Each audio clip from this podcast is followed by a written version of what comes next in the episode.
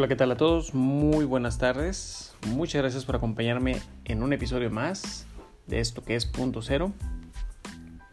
Ya nos encontramos aquí en el corporativo y estamos listos para compartirles información que es muy importante que ustedes sepan.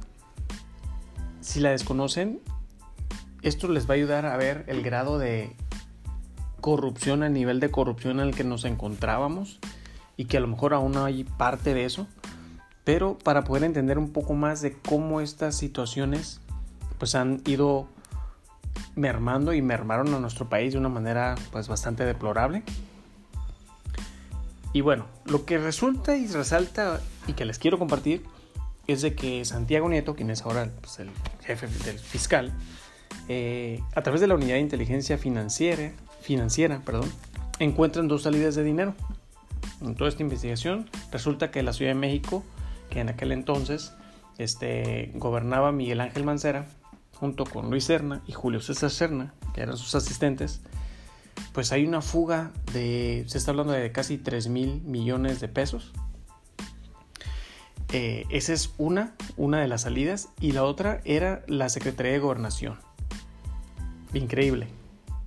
Una secretaría que no tiene nada que ver con movimientos de dinero, con este, depósitos o transacciones, se detectó a través de esta investigación que lleva el, fiscal Santiago Nieto, eh, pues una cantidad de alrededor de 2.900 millones de pesos.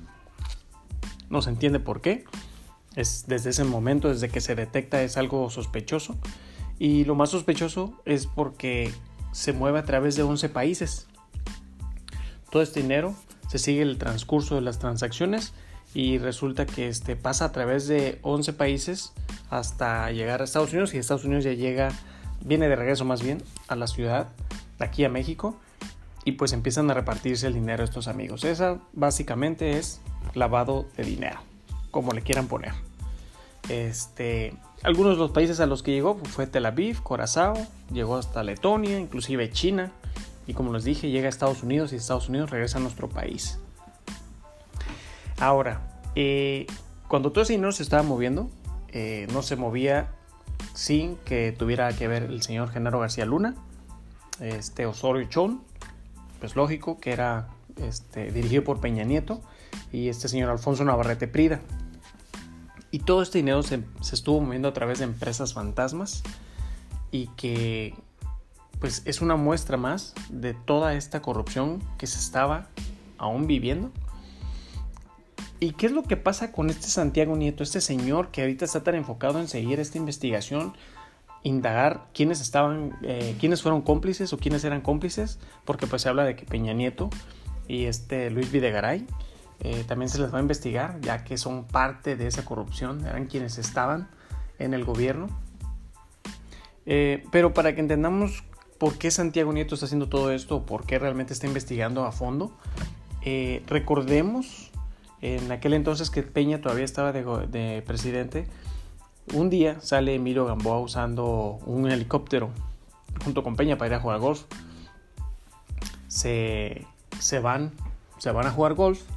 El periódico este chayotero, el Reforma, los cacha, los ve, se da cuenta, toma fotos y pues se le da a saber en aquel entonces a Santiago Nieto que quien era fiscal anticorrupción, pues que se detectan estas situaciones medias extrañas con Emilio Gamboa y Enrique Peña Nieto, o sea que tienen que utilizar eh, el helicóptero y irse a jugar foot golf, no foot, perdón, golf eh, a otra parte, en el que se reúnen para pues muy probablemente hablar de todo este dinero que se estaba moviendo en los diferentes países a través de empresas fantasmas. Entonces, eh, pues Santiago Nieto dijo, ¿sabes qué? Aquí hay algo sospechoso, voy a revisar todo, voy a indagar y vamos a llegar a las últimas consecuencias, porque yo soy el fiscal anticorrupción. Pero, pues resulta que Emilio Gamboa se entera de esto, le informa a Peña Nieto, claro, y inmediatamente se queda de ver con Santiago Nieto y le dice a Emilio a Santiago Nieto, vete, estás despedido, estás afectando la imagen del presidente estás haciendo cosas que no debes de hacer en contra del presidente, ¿sabes qué? Estás despedido. Dejas de trabajar en la Fiscalía Anticorrupción. Todo eso se suscita durante el sexenio de, de Peña Nieto. Y pues lógico, si este señor Santiago Nieto no es un corrupto, es una persona honesta y está eh, detectando situaciones poco confiables, que son raras, extrañas, sospechosas, pues su labor, su compromiso ante la posición que está fungiendo como servidor público es pues dar, dar con, con, lo que está sucediendo, encontrar lo que está sucediendo, hacer su investigación y llevarlos ante la corte y pues meterlos a la cárcel si es lo que tienen que hacer. Pero fíjense cómo es la vida tan irónica, o la ironía de la vida. Ahora Santiago Nieto, quien es el fiscal y que está llevando a cabo esta investigación a través de esa unidad de inteligencia financiera, eh, pues lo que podemos ver es que va con todo, va a revisar esas cuentas, va a indagar a dónde se fue el dinero, quién obtuvo el dinero, cuánto dinero salió, porque se habla alrededor de casi un total en esas dos salidas, eh, casi 5 mil millones de pesos, 5 mil millones de pesos. Entonces, eh, estos nefastos rateros se estaban llevando y robando todo lo que podían.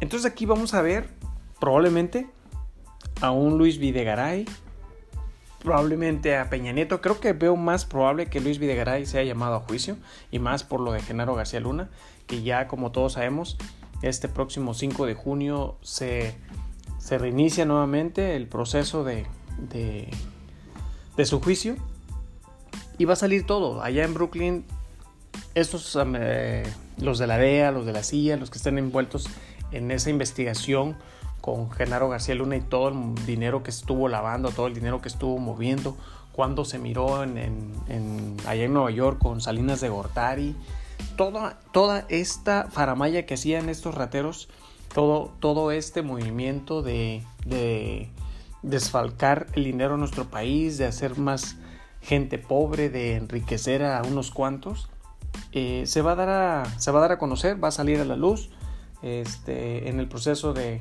de Genaro García Luna, la verdad, yo veo, yo siento que sí se va a sacar muchos nombres a flote.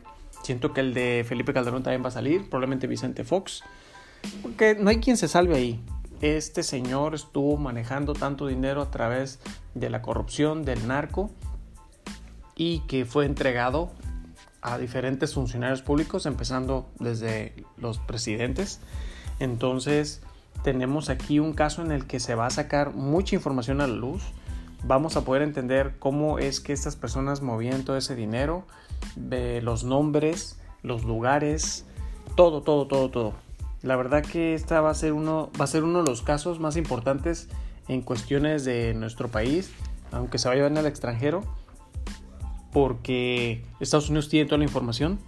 Esa es una estrategia que Estados Unidos siempre ha tenido este, ya lo mencionaba en otro episodio, el, caso de la operación Rápido y Furioso, en la que en aquel entonces Felipe Calderón era el presidente de nuestro país y que recientemente comenta en un tweet que pues él no estaba enterado de nada de esa operación. Y pues Genaro García Luna era parte de, de, su gabinete y que se seguía moviendo muchísimo dinero, muchísima, este, había muchísima corrupción por ese, esas cantidades que se que se les estaba entregando y que el narco pues era pues era parte de. Pero todo esto se corrompió de tal grado que es un cáncer se volvió un cáncer y que pues destruyó mucho nuestra sociedad y que en la actualidad pues todavía están esos rezagos de, de, que no creemos mucho de las cosas que tal vez se quieran cambiar o que no, no hay gente, mucha gente honesta o que aún hay gente corrupta en el gobierno y que probablemente así sea, pero lo que quiero retomar ahorita con esto es, bueno, Santiago Nieto tiene las, los ojos bien puestos en esta investigación, eh, en la cual pues vamos a ver probablemente los nombres de Peña, de Osorio Chón, de Alfonso Navarrete Prida. Lógicamente, Genaro va a tener que soltar todos esos nombres. Probablemente salga el nombre de Fox, de Calderón y pues toda esa red de corrupción que estuvo proliferando durante muchísimos años.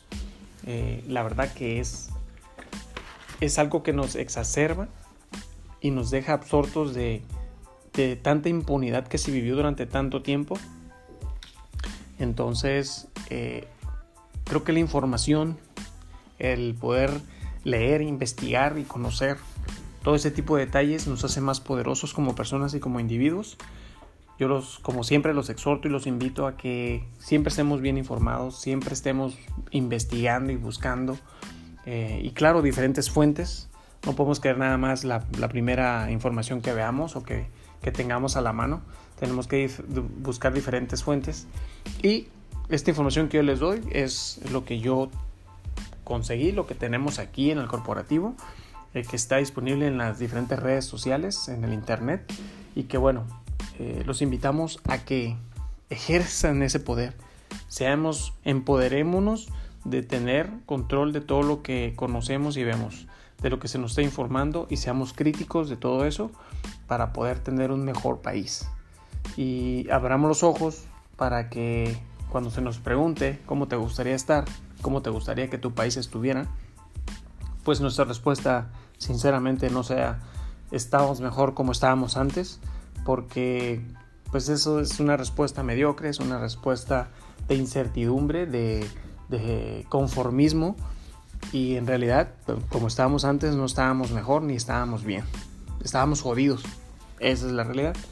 Entonces seamos muy responsables y críticos de todo lo que está sucediendo, así como estamos criticando este nuevo gobierno que trae la, la intención de un cambio o la convicción de tener un México mejor y estamos al tanto de todo lo que hace y dice y criticamos todo lo que hace y dice. Así hay que seguirlo haciendo siempre. Tenemos el poder para hacerlo, entonces hay que ejercerlo. Y pues bueno, espero que esta información sea muy, muy oportuna. Espero que esta información, si no la conocían, pues ahora sepan más o menos cómo las cosas se han estado suscitando en el pasado, cómo se suscitaron en el pasado y cómo probablemente aún en el presente hay situaciones eh, de ese tipo. Cuídense mucho, estaremos escuchándonos en el próximo podcast y que tengan un excelente fin de semana. Hasta la próxima.